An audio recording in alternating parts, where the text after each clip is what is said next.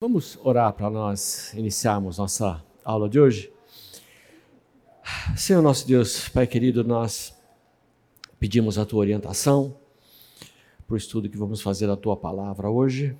Que o Senhor nos ajude a entender o que Salomão vem nos dizer, vem escrever e conseguimos verificar como isso se aplica à nossa vida e como nós podemos colocar a nossa esperança somente no Senhor, Pai esteja conosco essa manhã. Assim oramos em nome do teu filho Jesus. Amém.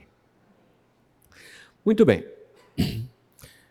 Hoje nós vamos, é, nessa segunda aula, olhar basicamente o capítulo 2 de, de Eclesiastes. Semana passada a gente olhou o capítulo 1, hoje o segundo. Veja, são 12 capítulos, então não vai dar para fazer um capítulo por semana até o final que a gente não tem esse tempo. Mas hoje vamos procurar lidar com o capítulo 2 inteiro. Somente para a gente recordar o que o, o, pregador nos falou antes. Né? Ele, primeiramente, investigou se na sabedoria, no conhecimento, se no trabalho, nas atividades, ele poderia encontrar satisfação para o coração. E mesmo a grande sabedoria de Salomão não foi capaz de encontrar sentido para isso, a ponto de dizer: olha, quanto maior o conhecimento, maior o desgosto. É, foi o que ele descobriu no fim da sua vida: desgosto diante de tudo. Então, hoje, no capítulo 2, ele vai se debruçar sobre essa busca por satisfação, encontrar sentido pra, na vida em outras coisas.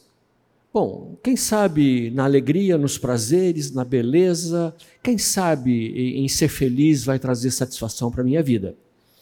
E nós vamos ver no final do, do capítulo de hoje que não adianta buscar em coisas criadas aquilo que só o Criador pode nos dar, que é satisfação para a nossa vida.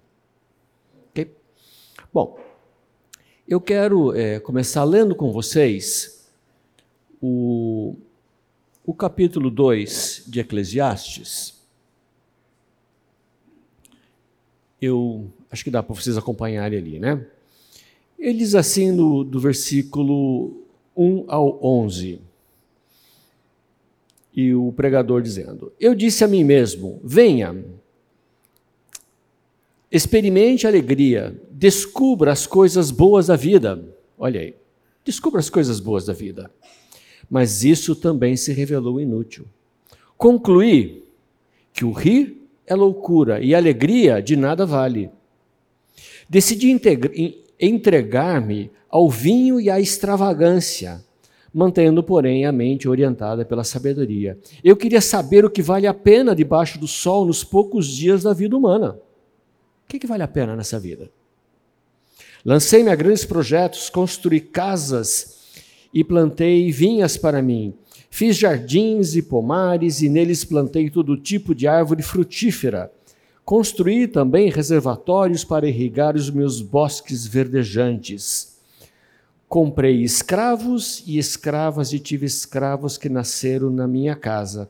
Além disso, tive também mais bois e ovelhas do que todos os que viveram antes de mim em Jerusalém. No versículo 8.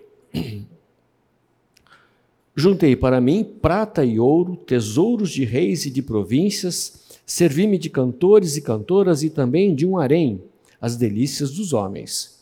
Tornei-me mais famoso e poderoso do que todos os que viveram em Jerusalém antes de mim, conservando comigo a minha sabedoria. Não me neguei nada que os meus olhos desejaram.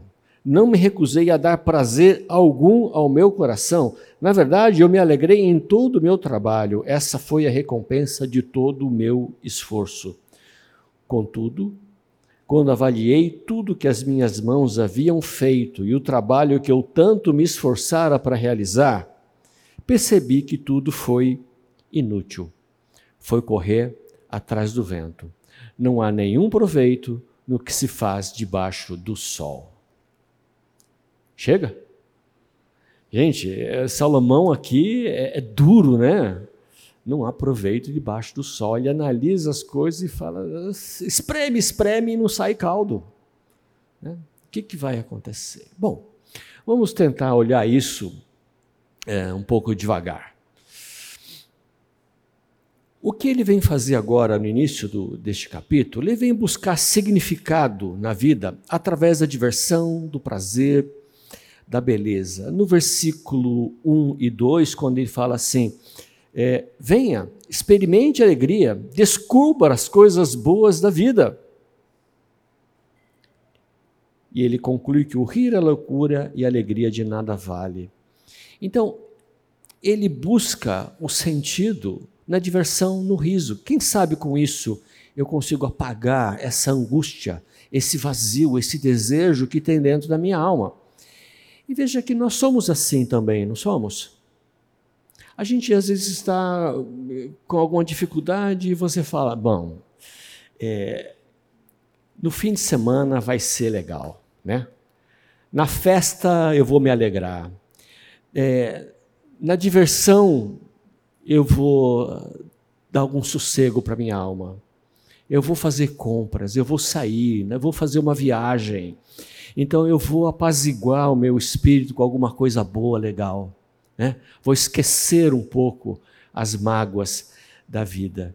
Né? Enquanto isso, a gente está lá nos nossos afazeres cotidianos, que às vezes são é, entediantes, às vezes são duros. Oi. Tem uma expressão moderna para isso. É. Sextou. Isso, exatamente, bem lembrado, sextou. É, isso é a expressão de agora, né? Sextou. Agora sim, né? Enfiar o pé na jaca, né? Que a última falei, sextou. E o que, que ele conclui? Ele fala: olha, o riso é loucura. Pode ser bonito por fora, mas pode ser ao mesmo tempo vazio por dentro. A gente ri enquanto chora por dentro. Já passaram por isso? Você está triste, mas você se diverte com alguma situação e ele diz: Isso é vaidade, é vapor. Isso você não segura. É algo efêmero. O riso passa, mas a vida volta, a vida continua. É? Bom, duro até aqui, pelo menos para mim. E aí ele continua ele fala: bom, se na alegria, na diversão é vazio, quem sabe se eu tomar uns gole, né? Um vinho, quem sabe uma bebida resolve. Vamos tomar uns negócios para dar uma esquecida na vida, né? Um gole pode ajudar a apagar as mágoas, a esquecer, vai me ajudar a relaxar. Né? E ele diz que ele segue por este caminho côncio, né? ele segue por esse caminho, regido pela sabedoria. É como se ele estivesse fazendo um experimento controlado. Vamos ver até onde isso me leva. Né?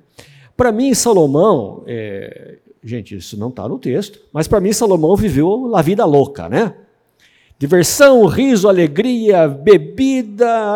Para mim, se tivesse um bagulho lá, ele teria dado um tapa, né? Acho que ele teria, ele teria entrado em todas, né? Salomão viveu a vida louca. Ele, tudo que poderia dar prazer, ele foi de cabeça. Quem sabe dali sai alguma coisa que traga satisfação. Quem sabe nas coisas divertidas, nas coisas gostosas, eu vou encontrar sentido para a vida. Quem sabe o vinho, bons restaurantes, quem sabe um, um, algo gourmet que vai satisfazer o meu paladar, quem sabe uma viagem maravilhosa, quem sabe isso vai aplacar a dor que eu sinto no dia a dia, a falta que eu sinto de algo que faça sentido para a minha vida. É isso que Salomão está dizendo. E mais, Salomão não, não parou na, nas coisas de alegria, riso, bebida, ele foi também para o sexo ele busca satisfazer todos os seus desejos. E olha, e ele é muito claro aqui no versículo 2, né? É, e também um harém, as delícias dos homens. Ele é franco, né? Puxa vida, um harém. É, quem, que homem não gostaria de ter um harém como Salomão, né? Bom, depois que você vê Salomão, você fala, não, nem tanto. É. Ele fala, me dediquei a isso, e no versículo, no versículo 10, ele diz: Não me neguei nada que os meus olhos desejaram, não me recusei a dar prazer algum ao meu coração. Gente, ele é radical. Não me neguei nada, tudo que eu quis fazer, eu fiz. Tempo atrás eu me espantei com uma frase, um camarada falando a sua filosofia de vida, ele me falou assim: viver é não passar vontade. Essa era a filosofia de vida dele, viver não passar vontade. É basicamente o que Salomão fez aqui. Não passei vontade. Não me neguei nada que os meus olhos desejaram. O que eu fiz, eu o que eu quis, eu tive. O que eu desejei, desejei eu fui lá não me neguei nada. Ele não privou, não se privou de nada. Ele viveu uma vida de hedonismo. Todos os prazeres que ele tinha ou queria, ele satisfez. Agora, tem um texto que eu queria ler com vocês, de 1 Reis, que vai mostrar para a gente aonde isso levou Salomão. O efeito prático disso na vida dele. Em 1 Reis é, versículo, capítulo 11, versículos 1 e 2. O rei Salomão amou muitas mulheres estrangeiras além da filha do faraó. Quer dizer, ele já começou pegando a filha do faraó. Eram mulheres moabitas, amonitas, edomitas, sidônias e hititas. Elas eram das nações sobre as quais o Senhor tinha dito aos israelitas: Vocês não poderão tomar mulheres dentre essas nações, porque elas os farão desviar-se para seguir os seus deuses. No entanto, Salomão apegou-se amorosamente a elas. Bom, do que, que nós estamos falando? Ele se apegou amorosamente às suas mulheres, mas olha o detalhe: que é o versículo seguinte. Casou com 700 princesas e 300 concubinas, e as suas mulheres o levaram a desviar-se. 700 mais 300, mil. Mil mulheres. Veja, olha o absurdo da coisa. Salomão reinou por 40 anos. Mil, vamos fazer só uma conta para a gente ter uma ideia. Mil dividido por 40 dá 25 mulheres por ano. Se você pegar duas por mês, 12 meses, no fim do mês dá 24, ainda sobra uma de 13 terceiro, né? 25 mulheres por ano. Imagina você casar cada 15 dias, se você reclama que casar é um problema, né, dá trabalho, imagina, Salomão, uma média de uma cada 15 dias. Mil mulheres. Imagina a, a, o, o, cartão de crédito desse homem, né? como é que devia ser. Né? Um absurdo. E o que aconteceu? À medida que Salomão foi envelhecendo, suas mulheres o induziram a voltar-se para outros deuses. E o seu coração já não era totalmente dedicado ao Senhor, o seu Deus, como fora o seu pai Davi. Suas mulheres o levaram a desviar-se. Essa foi a consequência dessa insanidade de ter mil mulheres. É? O que ele quis, ele teve. Ele achou bonitinha, é minha. Foi isso que Salomão fez. Então veja, ele buscou em todos os prazeres da vida encontrar alegria e satisfação. E continuando um pouco mais, o que Salomão fez? Ele seguiu os postes sagrados a Deus dos Sidônios e Moloque, o repugnante Deus dos Amonitas Dessa forma, Salomão fez o que o Senhor reprova. Não seguiu completamente o Senhor como seu pai Davi. No monte que fica a leste de Jerusalém, Salomão construiu um altar a Camus, o repugnante deus de Moabe, e para Moloque, o repugnante deus dos Amonitas. Quer dizer, ele construiu o templo, o, o, brilhante templo de Salomão, e no monte da frente ele construiu um outro templo idólatra. Olha a ponto que ele chegou. No monte da frente, a leste. E também fez altares para os, para os deuses e todas as suas outras mulheres estrangeiras que queimavam incenso e ofereciam sacrifícios a eles. Qual foi o resultado? Em vez de Salomão ter influenciado a vida das suas mulheres e elas terem se tornado tementes a Deus, se voltado para o Senhor, foi o contrário. Elas é que desviaram o coração de Salomão para um comportamento idólatra. E foi isso que ele fez. Veja o resultado da busca dele. Não é de surpreender que ele fala isso foi loucura, foi correr atrás do vento. No final da vida ele olha para trás e fala assim: que bobagem, que bobagem. Não encontrei nada do que eu queria nisso. Então, Salomão, ele percebe que ele busca alguma coisa, que seja no riso, seja no vinho, seja no sexo, que não pode ser humanamente satisfeito. Não há nada que resolva. No versículo 11, ele conclui que tudo foi inútil, foi correr atrás do vento. É exatamente isso. Percebi que tudo foi inútil. Tudo foi correr atrás do vento. Veja, a diversão não é, não é ruim. É ruim se divertir? De forma nenhuma. É muito bom se divertir, é muito bom se alegrar. E a gente vai ver mais à frente o, o bom lugar disso. O ruim é o que nós tentamos fazer com a diversão. É quando a gente procura buscar nela o sentido para a vida. Não está dando certo? Vamos lá, viver a vida louca. Né? Vamos soltar, né? vamos fazer o que a gente quer, sem freios. Isso é ruim. Veja, nós somos atraídos por aquilo que é belo. Nós somos atraídos por, por aquilo que é grandioso. Nós somos atraídos por aquilo que é divertido. Agora, se eu quiser encontrar nisso sentido eterno, eu vou me frustrar. É bom? É bom. Mas isso não traz sentido para a vida. Veja que pular, ficar pulando de diversão em diversão, não vai preencher o vazio da vida. E nós vamos tentar ocupar esse vazio sem conseguir. Enquanto muitas vezes a gente quer se enganar de que ah, não existe vazio nenhum. Hum?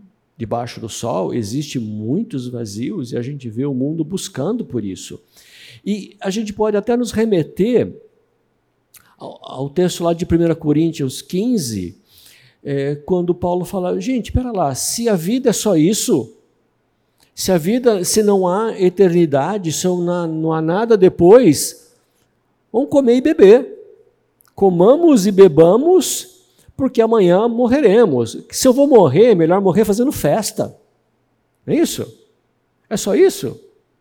Então, vamos festejar até o último gole, até o último riso, até o último momento, porque Vamos aproveitar a vida, não passa disso. E Salomão vem dizer: se você pensa assim, você vai encontrar só frustração e vazio. Ele tenta então uma outra faceta na sua busca por significado. Ele fala: bom, eu estou tentando várias coisas, quem sabe eu, se eu empreender? Quem sabe se eu me tornar grande? Vamos empreender. Ele tenta no empreendedorismo preencher a vida. Vou fazer algo grandioso. E ele faz. Ele constrói grandes projetos, palácios, pomares, represas. Ele constrói uma frota de navios. Ele traz, ele importa todas as melhores carruagens do Egito. Ele tem ouro eh, sobrando. O, cálculo em valores de hoje, a quantidade de ouro que Salomão tinha, em valores atuais equivale a 4 bilhões só de ouro, fora a prata, que era muito valiosa naquela época também, e tudo. Ele era riquíssimo, ele podia fazer qualquer coisa, e ele fez. E ele vai ver que grandes projetos também não satisfazem o coração, apenas te mantém ocupado. É isso. Grandes projetos apenas te mantêm ocupado. No final, passou a satisfação daquele projeto concluído, você tem a necessidade de outro, e mais outro, e mais um, e assim segue a vida se você tenta preencher o significado com realizar coisas. Então, ele, quando ele percebe o vazio dessa busca, quando ele percebe que buscar conhecimento, que buscar sabedoria, buscar prazeres, quando ele tenta validar a existência através do empreendedorismo, ele verifica que a gente não vai encontrar nisso. A gente não pode fazer, ter na nossa existência, encontrar nela o valor para a nossa vida. Agora, veja que no, um detalhe importante desses feitos de Salomão é o para mim.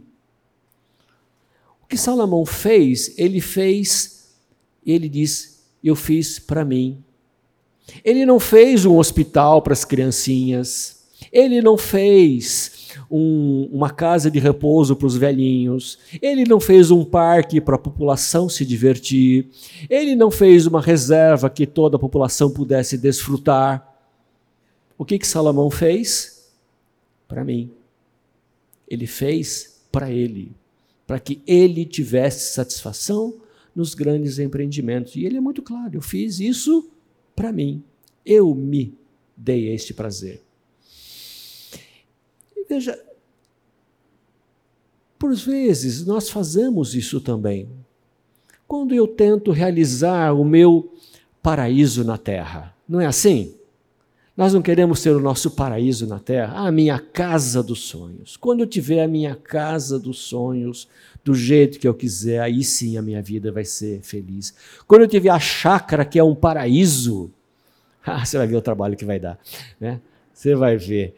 E a casa na praia, e você. Quando a gente tenta fazer esse paraíso na terra, o que, que a gente vai encontrar? Exatamente o que Salomão encontra. Né? Preencher o vazio, tentar encontrar felicidade, a gente vai perceber que é tudo vaidade, como a gente vê nos versículos 10 e 11 que a gente leu, né? Quando avaliei tudo que as minhas mãos haviam feito e o trabalho que eu tanto me esforçara, percebi que foi inútil, porque eu corri atrás do vento. Não há nenhum proveito no que se faz debaixo do sol. Então, essa é o resultado da busca de Salomão.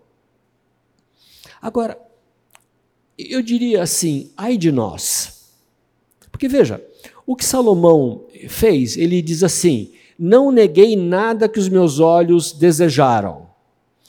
Vamos entender que o mundo dele, embora ele tivesse uma grande influência, estava ali circunscrito àquela área geográfica do Oriente Médio, do Oriente Próximo. Essa era a influência dele.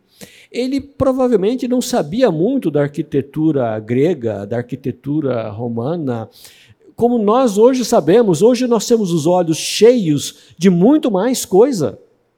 Hoje não basta para mim uma casinha assim, com uh, duas águas. Não, eu quero uma casa como eu vi naquela foto, com muitas águas. Né? Eu quero com mais de um pavimento. Não basta o meu poisézinho lá na garagem, eu preciso ter aquele carro maravilhoso que fala comigo. E a gente tem muito mais opções, nós somos muito mais atraídos, nós temos muito mais conhecimento. Gente, eu só quero hoje o, o, botão que funciona no meu carro. Eu não quero aquele carro que você desliza assim e a coisa funciona. Porque funciona muito bem parado. Você quer aumentar é, o ar você desliza assim, o ar aumenta, você desliza, o ar diminui. Aí você pega de baixo, se desliza, a ventoinha aumenta, se desliza, a ventoinha volta. Mas quando o carro está andando, você vai tentar, bate e vai para cima e vai para baixo e não funciona. Eu quero só o botãozinho que faz tec, tec, tec. Não é isso? Mas ah, os olhos se enchem. E nós somos atraídos por muito mais coisas Nesse mundo moderno, nós temos mais acesso a conhecimento e mais acesso a informações e nós temos muito mais atratividades deste mundo que fala, ah, se eu tiver isso, aí sim, aí sim a minha vida vai ser legal, vai valer a pena. Então nós somos muito mais atingidos pela vaidade deste mundo. Nós temos mais conhecimento. Então, nós investimos mais. Eu preciso ganhar um pouco mais. Porque se eu ganhar um pouco mais, eu consigo investir mais. E se eu investir mais, eu vou conseguir realizar aquele sonho maior que eu vi na revista ou que eu vi no outro lugar quando eu viajei. E assim, o que acontece? Nós insistimos mais. Nós insistimos mais. Se eu for grande, ah, se eu for grande. Se eu for grande, isso vai ser inútil também. Se eu for grande.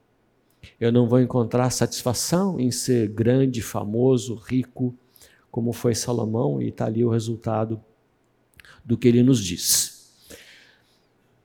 Mas quem sabe, e aí Salomão continua na sua busca, quem sabe, se eu procurar algo que vá além do material, se eu procurar é, algo além das realizações, coisas que elevam a alma.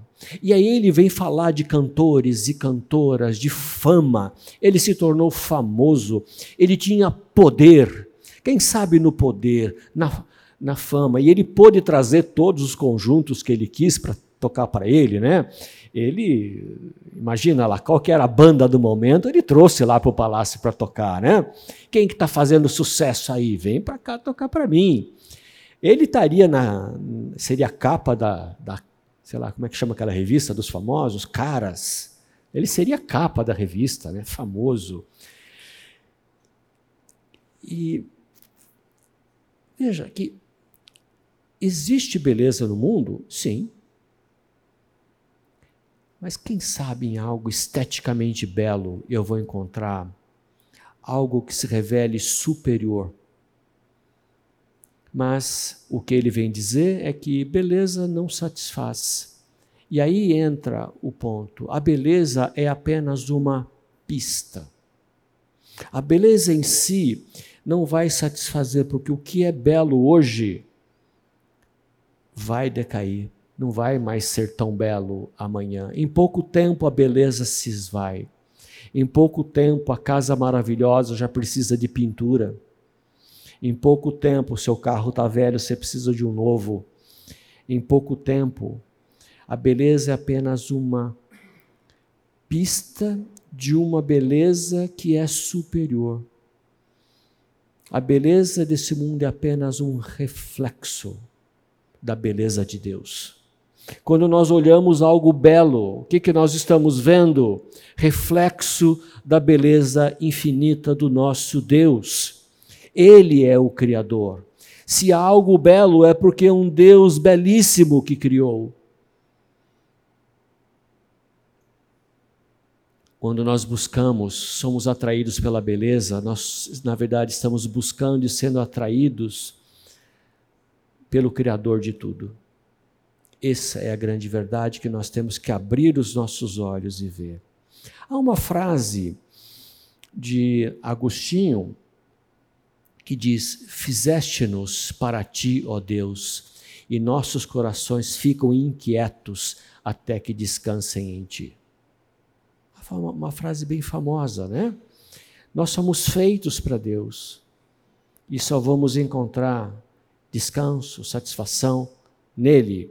Aquela frase que a gente conhece, há um vazio nos nossos corações do tamanho de Deus, não é assim? É essa frase? Nossos corações têm um vazio do tamanho de Deus, que só pode ser preenchido por Deus. Então, quando há este vazio nos nossos corações, nós vamos, devemos ir diretamente a Ele. E por que, que nós não vamos diretamente a Ele buscar a beleza? Por simples rebeldia. Por simples rebeldia. O homem, desde o Éden, quer dizer para si mesmo e se convencer: deixa comigo Deixa comigo que eu resolvo. Senhor, eu sei melhor, eu sei cuidar da minha vida, eu sei o que me alegra, eu sei o que me agrada. Deixa que eu resolvo isso daí. E começou assim lá no Éden e assim até hoje.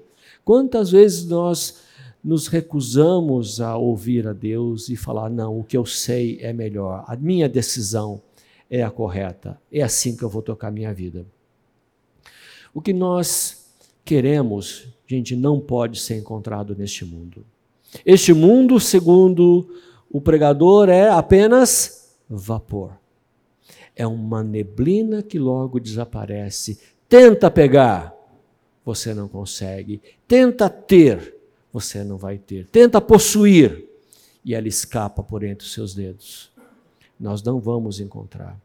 É como a beleza que desaparece, como a alegria que acaba, como o empreendimento que se desmancha com o tempo. É esse o vazio que nós vamos encontrar debaixo do sol. E é essa perspectiva que Salomão está nos trazendo até aqui. Então, o que nós buscamos, na verdade, e aí entra um esclarecimento que nós precisamos ter em mente. O que nós procuramos não é algo, é alguém. Se eu tentar buscar em algo, eu não vou encontrar. Eu tenho que buscar em alguém, em Cristo.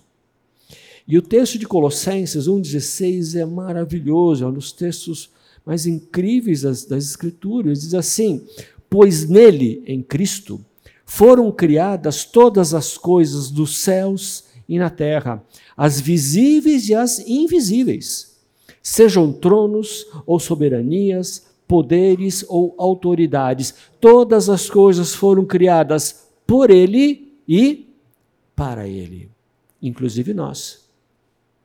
Então, se nós quisermos encontrar satisfação fora de Cristo, nós vamos estar correndo atrás do vento. Vai ser um vapor que vai escapar pelas nossas mãos. Nós somos criados por Ele e para Ele, e é nele que nós encontramos redenção. É nele que nós encontramos reconciliação, é nele que nós encontramos paz, é nele que nós encontramos esperança para as nossas vidas. Não é na alegria, não é no prazer, não é em empreender, não é em nada dessa vida que a gente vai encontrar paz e esperança, somente em Deus. Veja, o mundo passa, o riso passa, a beleza passa tudo vai passar. Mas nós temos que lembrar: se este mundo passa, o próximo não passa. O próximo é eterno. O próximo não é fugaz. O próximo será para sempre. Nós vamos desfrutar da presença do nosso Deus para sempre. Aí sim, alegria plena, satisfação plena, significado pleno para as nossas vidas. Então, se nós, se nós estamos tentando encontrar neste mundo, meu irmão, minha irmã, se você está procurando encontrar neste mundo alegria e satisfação, o que, que você vai encontrar? A resposta está lá em Eclesiastes, em Salomão, você vai encontrar vapor. Você vai ter lampejos que logo vão se esvair. Nós temos que ter os olhos naquilo que é eterno. Eu queria partir para o segundo uh, texto do, do capítulo, que é o texto, capítulo 2, de 11 a 17. E eu quero ler com vocês esse texto seguinte, de 11. De, desculpa, de 12 a 17. Então, passei a refletir na sabedoria, na loucura e na insensatez o que pode fazer o sucessor do rei a não ser repetir o que já foi feito? Percebi que a sabedoria é melhor que a insensatez, assim como a luz é melhor que as trevas. Ah, o primeiro lampejo de esperança, né? Parece que aqui lhe dá um refresco. O homem sábio tem olhos que enxergam, mas o tolo anda nas trevas. Todavia percebi que ambos têm o mesmo destino. Aí fiquei pensando: o que acontece ao tolo também me acontecerá. Que proveito eu tive em ser sábio? Então eu disse para mim mesmo: isso não faz o menor sentido. Nem o sábio nem o tolo serão lembrados para sempre nos dias futuros, ambos serão esquecidos. Como pode o sábio morrer como o tolo morre? Qual a vantagem disso? Por isso, desprezei a vida pois o trabalho que se faz debaixo do sol pareceu-me muito pesado. Tudo era inútil, era correr atrás do vento. Parece que ele está em depressão, não é? Ele está aqui falando, gente, se a gente ouvir só, não pode parar aqui Eclesiastes. ele olha e fala, meu Deus, é, que é isso? Porque o que Salomão está vendo agora, e a gente falou isso na, na, na aula anterior, ele está se defrontando com um dos grandes enigmas da vida. Ele aqui já é uma pessoa, ele já, já é velho, ele já está vislumbrando o fim dos seus dias. O que, que ele está vendo? A morte. Ele está vendo ali na frente, ele está dando de cara com a morte. E ele, vislumbrando a morte, ele olha o fim de todas as coisas e ele fala: Como pode o sábio morrer como morre o tolo? O que, que adiantou? Olha aqui, a pessoa mais sábia do mundo, todo mundo vem até mim. E o idiota que está ali, nós vamos morrer do mesmo jeito. Qual a minha vantagem? Por que, que eu não vivi uma vida simples, uma vida fugaz, uma vida. O que, que adiantou tudo isso? Eu vou morrer que nem ele. Tem alguma vantagem? E a gente faz essa pergunta, né? Por que, que o fiel, o crente, fica doente? A gente não devia ser preservado das doenças? A gente não devia ser preservado das dores, das artrites, artroses e das veias entupidas? Gente, é o fim de todas as coisas, é esse. Esta vida nós não vamos encontrar satisfação. E ele continua: O que acontece ao tolo também me acontecerá. Que proveito eu tive em ser sábio? Isso não faz o menor sentido. O que, que ele está olhando aqui? Debaixo do sol. Vamos, não podemos esquecer isso. Ele está analisando debaixo do sol e fala: Isso não faz sentido. E como nós lidamos com a morte que se aproxima? A gente não pensa na morte até que dá aquela pontada, né? Você sente aquela pontada bem aqui, assim, né? Meio do lado esquerdo. Você fala, hum, essa pontada não está legal, né? Ou uma dor não sei aonde, você vai ao médico e ele fala assim: vamos fazer uma tomografia. É câncer, claro. Se ele falou de fazer uma tomografia, você está com tumor, você está com câncer, sua veia está entupida, seu cérebro está danado, né? Você já pensa em fazer o testamento, né? Não é assim? E aí vem lá o resultado, ah, tudo normal, era só gases. Não é? Mas nessas horas a gente vê a morte. Você não pensa nela até que ela dá uma batidinha e você se lembra, hum, as coisas vão acabar. E sabe, tem gente que não gosta nem de falar da morte. A gente em casa fala da morte com naturalidade, né? Mas eu percebo que tem algumas pessoas que falam assim, hum, vamos mudar de assunto. Não gostam de falar da morte. A morte incomoda. Para muita gente a morte incomoda, porque é algo difícil de lidar. Para onde eu vou? O que vai acontecer comigo? Existe algo depois da morte? Bom, nós, quando olhamos a morte, nós precisamos ter uma percepção correta sobre ela. Há quanto tempo eu vou viver? Todos nós temos ali, eu gosto da figura da ampulheta, né? Todos nós temos uma ampulheta, que o tempo está correndo e você não sabe quando vai acabar, mas vai acabar. É como um cronômetro né, em contagem regressiva. Vai acabar. Todos nós vamos ter o mesmo fim debaixo do sol. E quando nós enfrentamos as mazelas da vida, quando nós enfrentamos as dificuldades da vida, tudo isso nos leva a considerar qual o fim de todas as coisas. E a conclusão é: nós precisamos de algo maior. Nós precisamos de algo além desta vida. Nós precisamos de algo que seja uma continuidade para mim, algo superior para tratar com essa inquietude. E a gente continua depois do intervalo. Dez minutinhos. Muito bem. É, Salomão, então, nessa, nessa altura, como se ele tivesse feito um passeio, né? Por aquilo que ele pudesse encontrar satisfação. E ele volta. Ele já falou da sabedoria antes. Ele já falou uh, de buscar no conhecimento, na sabedoria, satisfação para a vida. E ele volta um pouco a esse assunto. Quando ele fala, olha, eu busquei no, no em, em, na alegria, no riso, no empreender, no sexo, em todas as coisas, ele volta para a sabedoria. E ele fala assim, é, como se ele estivesse investigando melhor, ele conclui: a sabedoria é melhor que a insensatez. Pode falar o que for. Vou morrer, vai o fim é o mesmo, mas é melhor ser sábio do que insensato. Ele busca alguma coisa que seja é, duradoura. E até aqui, o que ele encontrou?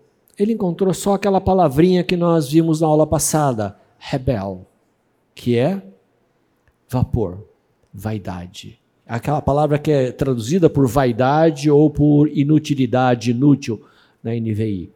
São aqueles aspectos é, como um vento, com uma neblina, algo fugaz, ou em algumas traduções cabe muito bem a palavra como um enigma que você não, não consegue resolver.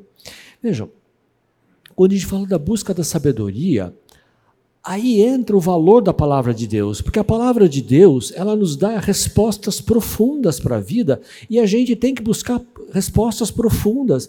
Nós não podemos ficar em respostas vazias, rasas para as nossas vidas, que é o que o mundo nos dá. Olha a, a, a, a forma de vida deste mundo. As soluções são rasas. Vai, se diverte, toca a vida, Deixa a vida me levar, não é isso? Essa é a, é a, resposta deste mundo. E ele diz: você não pode se deixar levar por isso. A palavra de Deus, a sabedoria de Deus, tem algo melhor.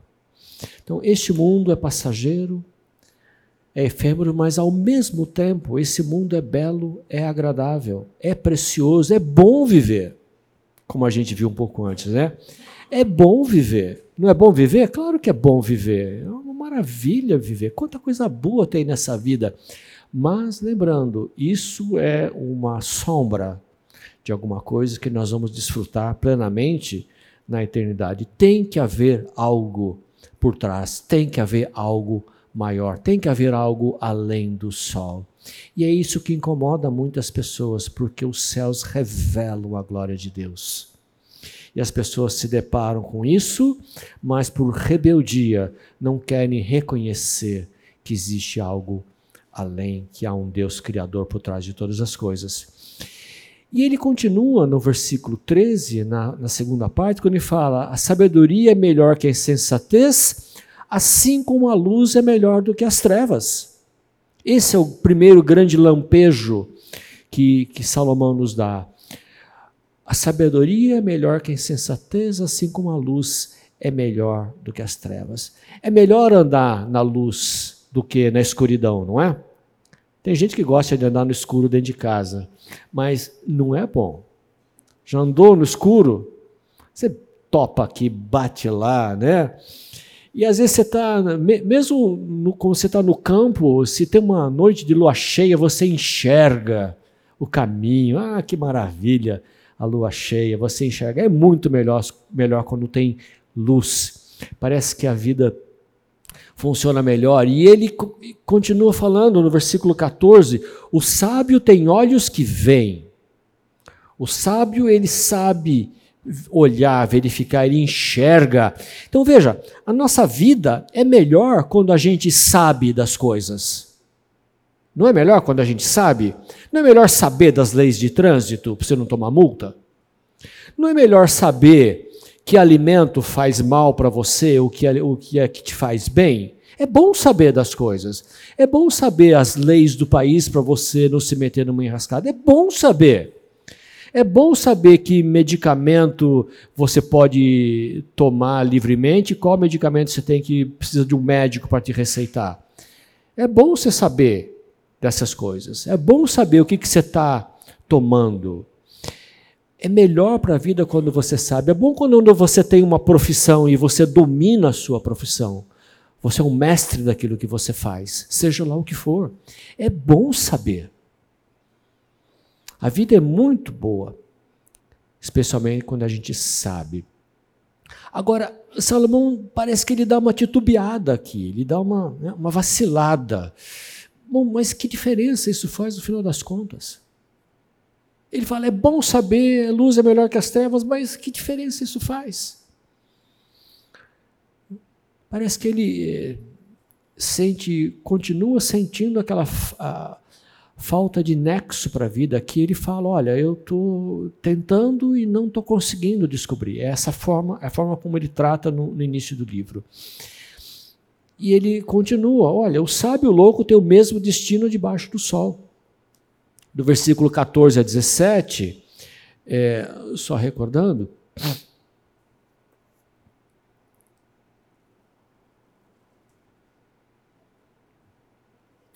O homem sábio tem olhos que enxergam, mas o tolo anda nas trevas. Todavia percebi que ambos têm o mesmo destino. E aí fiquei pensando: o que acontece com o tolo também me acontecerá.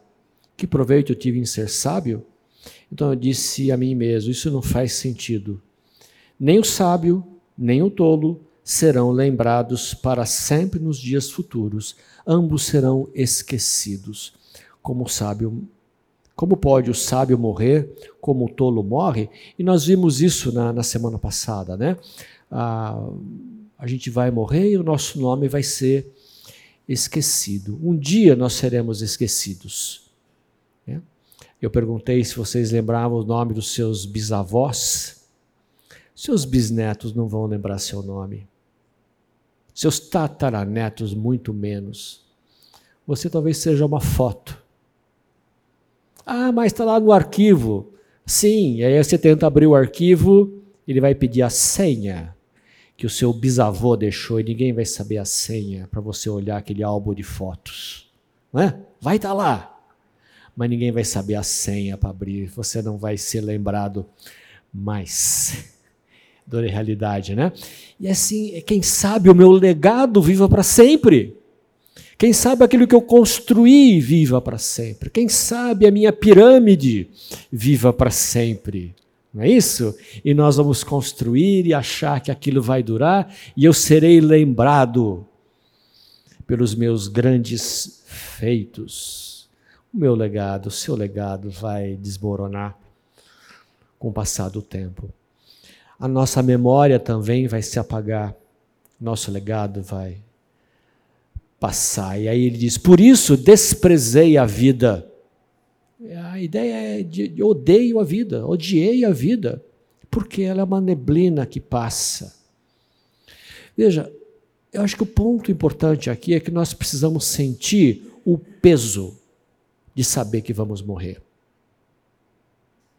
Sim, às vezes nós somos inconsequentes e achar que a vida é isso. Ah, um dia, sei lá, um dia. Não. Nós temos que lembrar e saber que nós vamos morrer. E para onde nós vamos depois? Eu espero que todos aqui tenham a convicção e a certeza de onde vocês vão. Eu olho aqui faces conhecidas, né? Da igreja de há tanto tempo, mas sim, é, a, a, a pergunta sempre vale. Você está seguro de que você tem a vida eterna com o Senhor? Esteja seguro hoje. Renda-se a Cristo. Isso é fundamental para a vida. Diante da eternidade, quando eu olho que a vida não é só essa debaixo do sol, o que vem depois do sol define como eu vivo ou morro. Porque se a vida é só essa, se a vida acaba ali, comamos e bebamos que amanhã morreremos. Não é isso? Se a vida é só isso, festa, festa. A vida louca. Né? Agora, se eu sei que há uma eternidade, esta eternidade determina, influencia como eu vivo hoje, que atitudes eu tomo hoje, para que eu dou importância hoje na minha vida. O que eu estou edificando? Uma pirâmide ou um tesouro no céu? Veja que a eternidade define a minha vida hoje, e tem que definir a minha vida hoje, a importância porque eu dou hoje nas minhas decisões. Então, até este ponto aqui, o pregador considerou o plano horizontal. É possível resolver sem Deus na equação? E a resposta é não. Sem Deus na equação, tira Deus, o que, que sobra? Vapor. Tira Deus, sobra vapor. Agora, quando ele fala de sabedoria, a gente precisa entender que há uma sabedoria maior do que esta. Há uma sabedoria que existe antes do mundo. E há uma expressão é, que eu gosto muito, que a gente vai ver logo. Lembrando que a morte é o maior inimigo. 1 Coríntios 15, o último inimigo a ser destruído é a morte o inimigo, aquele que o resultado da queda. E a frase de C.S. Lewis, ele, ele usa a expressão antes da aurora do tempo. Nós precisamos ter uma sabedoria maior que a sabedoria de Salomão. Uma sabedoria que exista antes da aurora do tempo, antes de existir a própria morte. Não é a sabedoria humana que vai resolver os nossos problemas, mas só se nós nos apegarmos à sabedoria que exista antes da própria morte existir. Antes da aurora do tempo. É uma frase impressionante. Tem palavras que colocadas juntas são impactantes.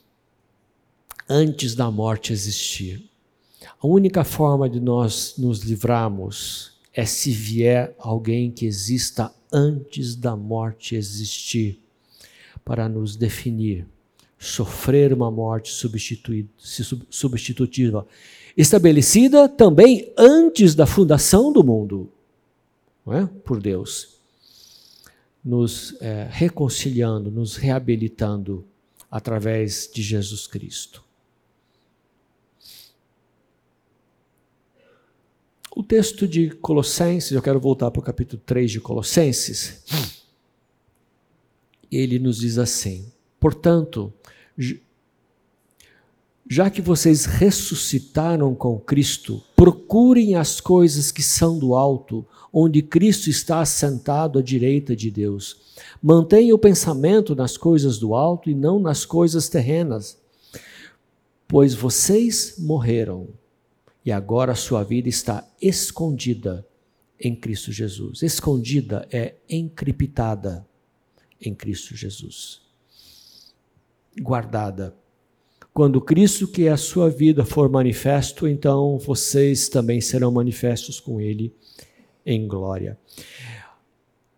O que ele nos diz aqui, falando da eternidade, nós já morremos com Cristo e nós já ressuscitamos com Ele. Na Sua morte nós morremos com Ele, na Sua ressurreição nós já ressuscitamos com Ele.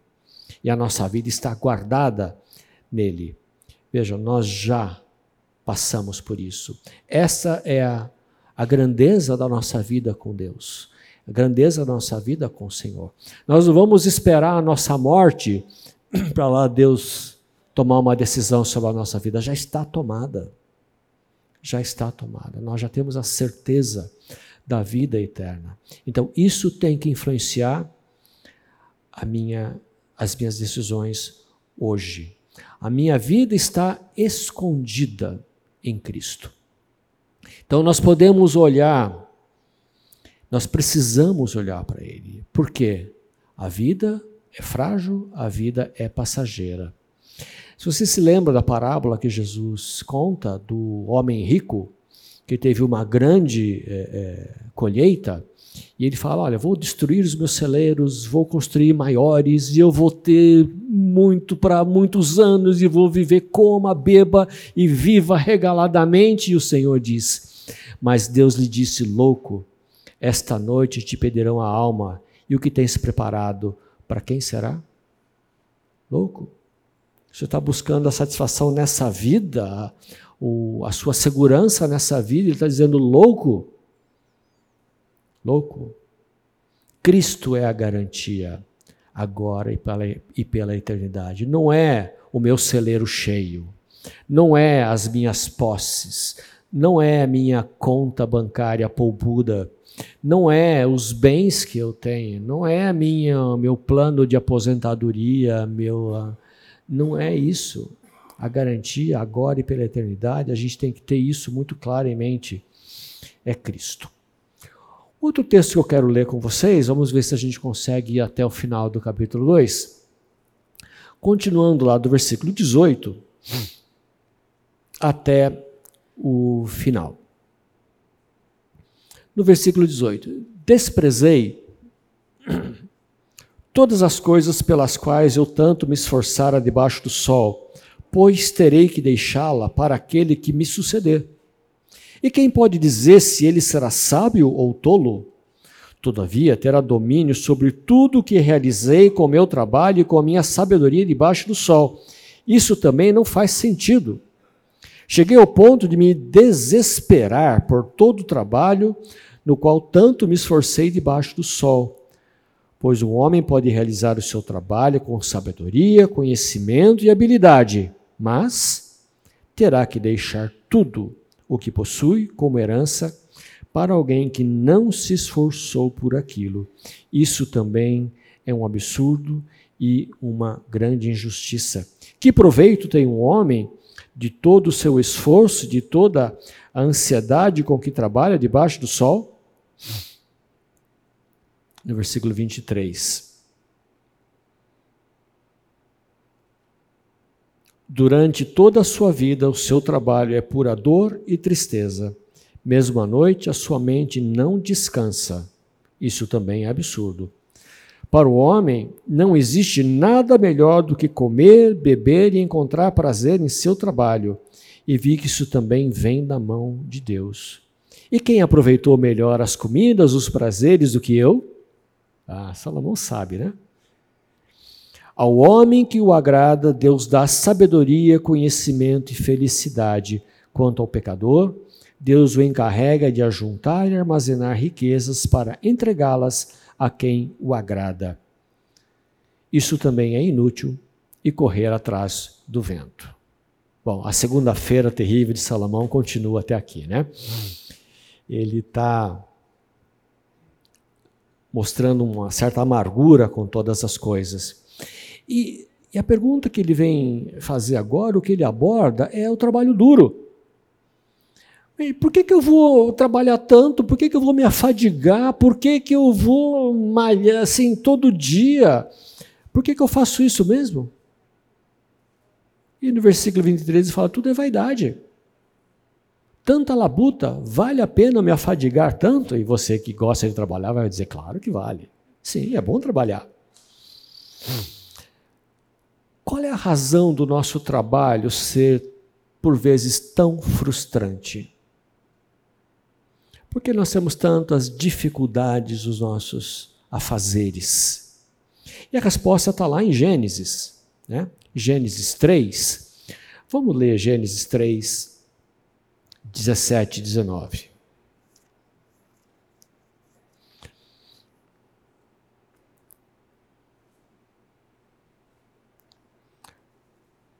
Dezessete. E o homem declarou: Visto que você deu ouvidos a sua mulher e comeu do fruto da árvore da qual lhe ordenara que não comesse, maldita é a terra por sua causa. Com sofrimento você se alimentará dela todos os dias da sua vida. Ela lhe dará espinhos e ervas daninhas, e você terá que alimentar-se das plantas do campo. Com o suor do seu rosto você comerá o seu pão até que volte à terra, visto que dela foi tirado, porque você é pó e ao pó voltará.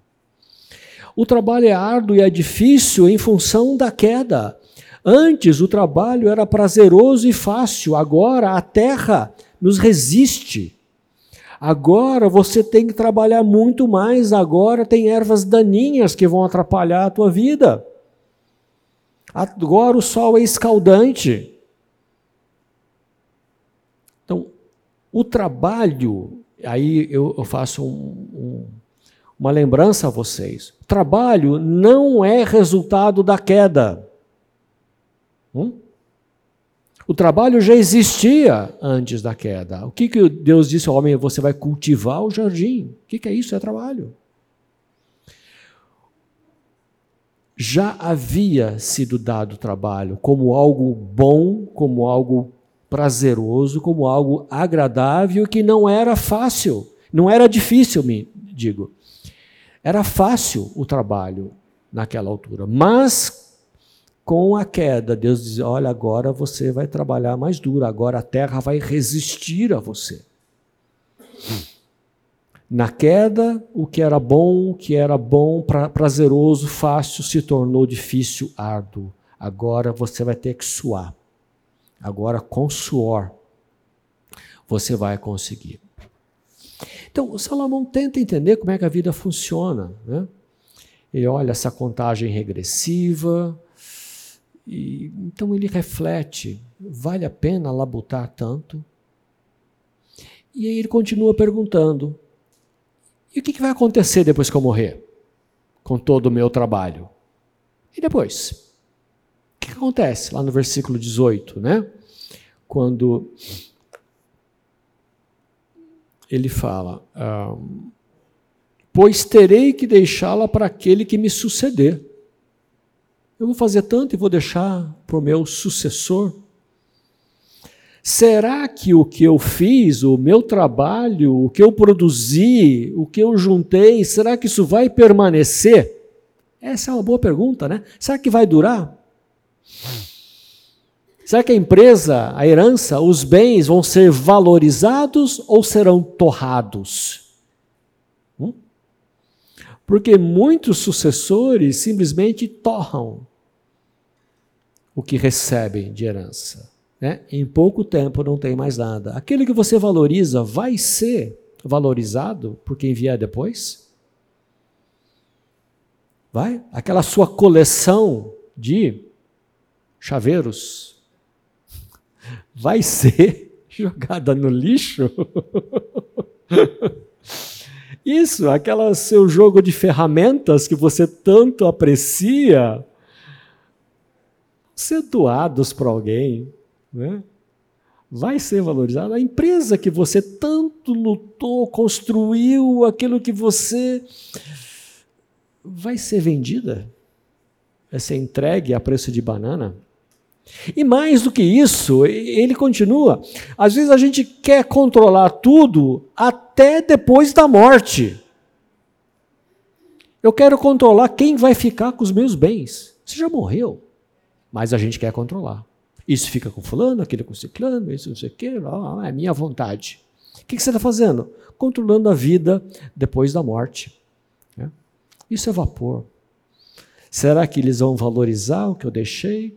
Vão estragar, vão destruir? Você não sabe. Você não tem como saber. Para que se preocupar com isso? Para que se preocupar com isso? Isso é vaidade. Você está querendo, depois da morte, se valorizar. Não cabe mais a você fazer isso.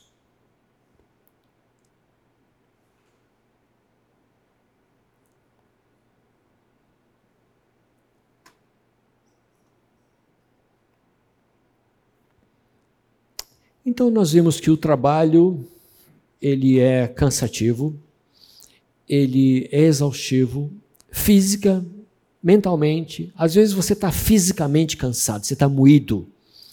Às vezes você está só cansado de ficar tanto tempo sentado, você está mentalmente exausto, exaurido, não é assim? Às vezes a gente volta para casa um caco. Veja que debaixo do sol é, o nosso valor ele está muito ligado ao, ao trabalho, né? É, eu um tempo atrás estava conversando com um amigo meu sobre o pior chefe do mundo, né? E nós estávamos comentando como os nossos chefes eram terríveis, né? E eu, eu, eu trabalhava aqui, ele lá no Rio de Janeiro. Ele fala: ah, meu chefe faz isso, ah, o meu também. Ah, o meu faz isso, ah, o meu também. O meu chefe é incompetente, ah, mas o meu também. Meu chefe não sabe de nada, ah, o meu também. Meu chefe é rude, ah, o meu também. O meu chefe não sabe lidar com as pessoas, ah, nem o meu. Nós conversamos sobre o pior chefe do mundo e chegamos à brilhante conclusão: é o mesmo. O seu chefe é o mesmo que o meu, ele se teletransporta, né? A gente está acostumado a lidar com pessoas terríveis no, no, nosso ambiente de trabalho. E a vida é assim. É, o enfado do trabalho, a canseira do trabalho, já começa em ter o primeiro emprego. Já não é, os jovens aí, já não é, é frustrante buscar o primeiro emprego? Às vezes é cansativo ter o primeiro emprego, ou você se recolocar depois de ter perdido o emprego, ou você enfrentar uma situação de desemprego, você não saber se vai ter renda, você não saber se o seu negócio vai render mês que vem, se você vai pagar as contas. Veja, o, trabalho é duro para a gente. Né? Ele muitas vezes nos faz perder o sono e a gente não consegue nem descansar do nosso labor. Mas muitas vezes o trabalho ele é afadigante, ele é maçante, ele é frustrante porque eu decidi ser assim. É, eu decidi aceitar esse trabalho chato porque eu ganho bem. Eu decidi aceitar esse trabalho que eu não gosto porque ele é moleza. Eu decidi aceitar esse trabalho irritante porque agora eu sou diretor. Agora eu tenho uma posição. Gente, muitas vezes nós sofremos pelo nosso egoísmo, pela nossa ganância, de você aceitar algo que você não deveria ter aceitado. Um tempo atrás eu estava conversando com uma colega de trabalho e ela teve o emprego dos sonhos. E ela me contou: eu fui contratada por uma das maiores empresas desse país. E era o salário era muito maior do que eu sequer havia pensado em ganhar em toda a minha vida. Eu ia ganhar muito. E os benefícios eram ainda muito maiores. Eu ia ter uma vida, ia trabalhar muito, mas ia ter uma vida bem ocupada. E aí ela foi, ela foi selecionada e no, no dia lá de assinar o contrato, ela foi até surpreendida com os benefícios que ela teria ainda maiores. E a empresa falou para ela assim: "Olha, você não tem que se preocupar com mais nada a partir de agora, nós cuidamos de você. Você só precisa ir aonde nós precisamos de você. E nós levamos você de classe executiva onde for necessário. Só que a partir de agora, você é nossa. A partir de agora, você não tem mais a sua vida, você nos pertence. A sua vida agora é para esta empresa. E ela ali desistiu do emprego dos sonhos. Muita gente aceita e destrói a sua família, destrói, perde seus filhos, destrói o casamento em busca de ganância. Esse é um, um cuidado que nós devemos, devemos, ter com o nosso trabalho. Né? Uh, então, muitas vezes nós somos motivados por essa ganância, às vezes nós nos afadigamos por ansiedade.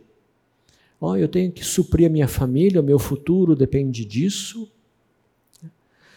Mas pode ser também um ídolo que me leva a quebrar barreiras éticas, morais, cristãs, para alcançar algo a mais. Eu quero mais, eu quero ter mais, eu quero deixar um legado, eu quero deixar, eu quero ser grande e famoso como foi Salomão.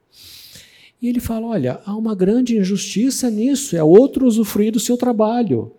E é aqui ele usa dois, duas posições. Uma é a herança que vai para o seu filho, que você não sabe se, no caso dele, que devia ter muitos filhos, né?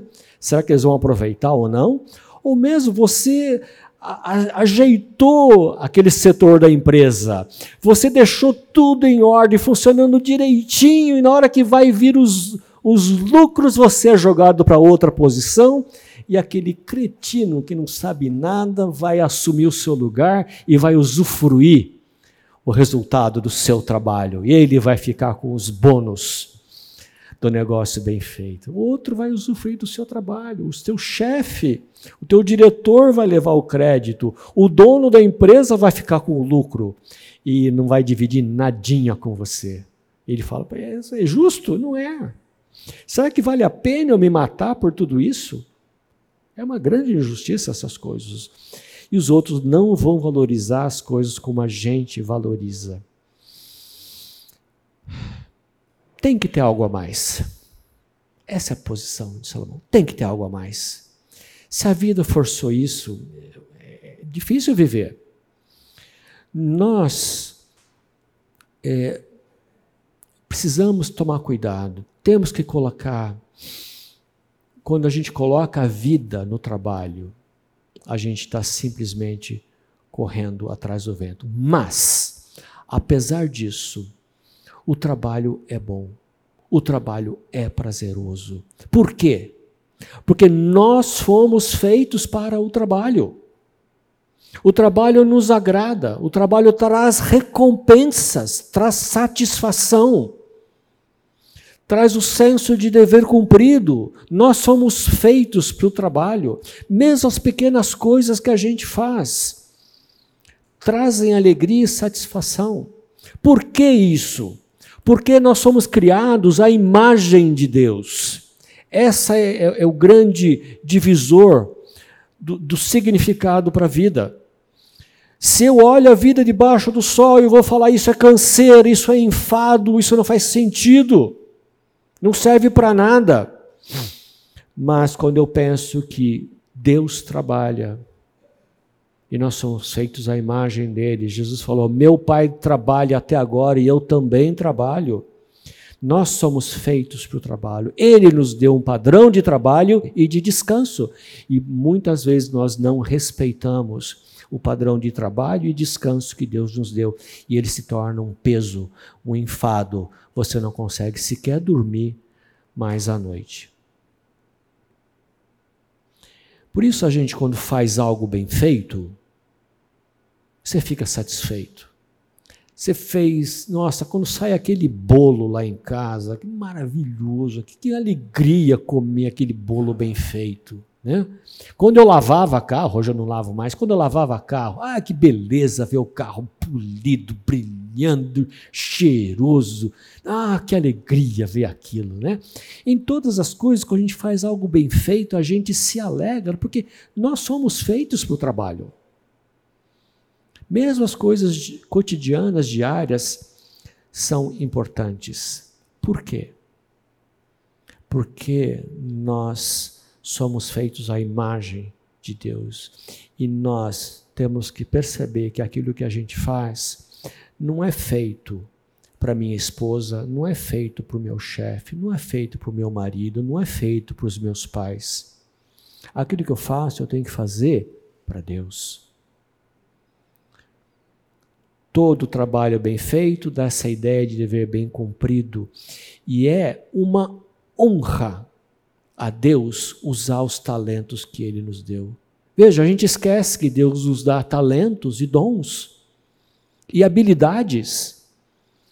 E quando eu uso aquilo que Deus me deu, o talento natural que Ele deu, a capacidade natural que Ele me deu, eu encontro satisfação porque eu estou usando aquilo que Deus me deu, a como Ele me fez, com a habilidade que Ele me deu. E com isso eu honro a Deus. Senhor, o Senhor me deu essa habilidade e eu estou honrando ao Senhor usando a habilidade que o Senhor me deu. Seria uma afronta a Deus eu não usar as habilidades que Ele me deu. Por isso que o trabalho, quando nós fazemos, ele traz satisfação, prazer. Quando eu, eu fico olhando debaixo do sol, o que, que eu vou encontrar? Frustração, cansaço, enfado.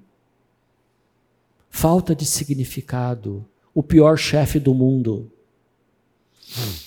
Quando eu faço olhando para cima do sol, numa perspectiva transcendente de que há o eterno, o trabalho glorifica Deus.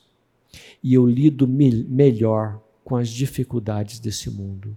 Eu sei que as dificuldades desse mundo estão aqui, porque Deus está trabalhando na minha vida, porque Deus está edificando o meu caráter, Deus está trabalhando algo que Ele quer para a minha vida que será útil na eternidade, eu ainda não sei como. Assim é a nossa vida. Então, o nosso trabalho, ele é, vem de Deus e nós temos que aproveitar. Então, aonde eu coloco essas coisas é que determina se elas são efêmeras ou frutíferas. Se eu coloco o trabalho, se eu coloco a comida, o prazer, o sexo, a diversão, a música como objetivo da minha vida, como centro da minha vida, isso vai desaparecer como uma neblina, como um vapor. Mas se eu recebo, aí está a diferença do eterno na vida cotidiana. Se eu recebo todas essas coisas como dádivas de Deus, como algo que vem da mão do Senhor, como Deus se agradando de mim, como fruto do meu trabalho, aí sim eu aproveito e aproveito muito bem aquilo que Deus me deu. Porque eu sei que é de graça. Deus nos dá a sua graça. Deus começa dando a sua graça sobre justos e injustos, né? Nós conhecemos a graça comum do Senhor. Deus faz isso porque ele faz nascer o sol sobre maus e bons, sobre e vir chuva sobre justos e injustos. A vantagem do cristão qual é então?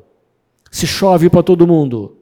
A vantagem do cristão é que eu sei de onde isso veio é que eu sei que isso vem, não vem do acaso, que eu, sou, eu não sou um mero macaco inteligente, que isso vem das mãos de Deus. E Paulo, em 1 Coríntios 10, diz: Portanto, quer comais, quer bebais, ou façais outra coisa qualquer, fazei tudo para a glória de Deus. Veja que importante é saber que não é merecimento, mas graça. É diferente de o que muita gente fala hoje: você me deve, eu mereço, a sociedade me deve, você me deve, eu mereço. E aí a gente encontra somente atrito e cansaço. A diferença para nossa bem viver é saber que isso vem dizer, vem de Deus. Trabalho não é um, um meio, é um meio, não é um fim. E eu preciso aproveitar a vida, o fruto do trabalho, todos os dias, sabendo que isso vem da mão de Deus. Gente, terminamos por aqui. Obrigado por vocês terem vindo. Vamos orar. Pai querido, obrigado, Pai, pela tua palavra que trata o nosso coração. Nos faça ver, Senhor, que nós só vamos encontrar refrigério, satisfação e alegria diante do Senhor. Nos ajude a entender o lugar de todas as coisas que o Senhor nos dá para o nosso refrigério, é, como uma bondade tua, como graça tua em nossas vidas, Pai. Nos ajude a viver melhor dessa forma. Assim oramos em nome do seu Filho Jesus. Amém.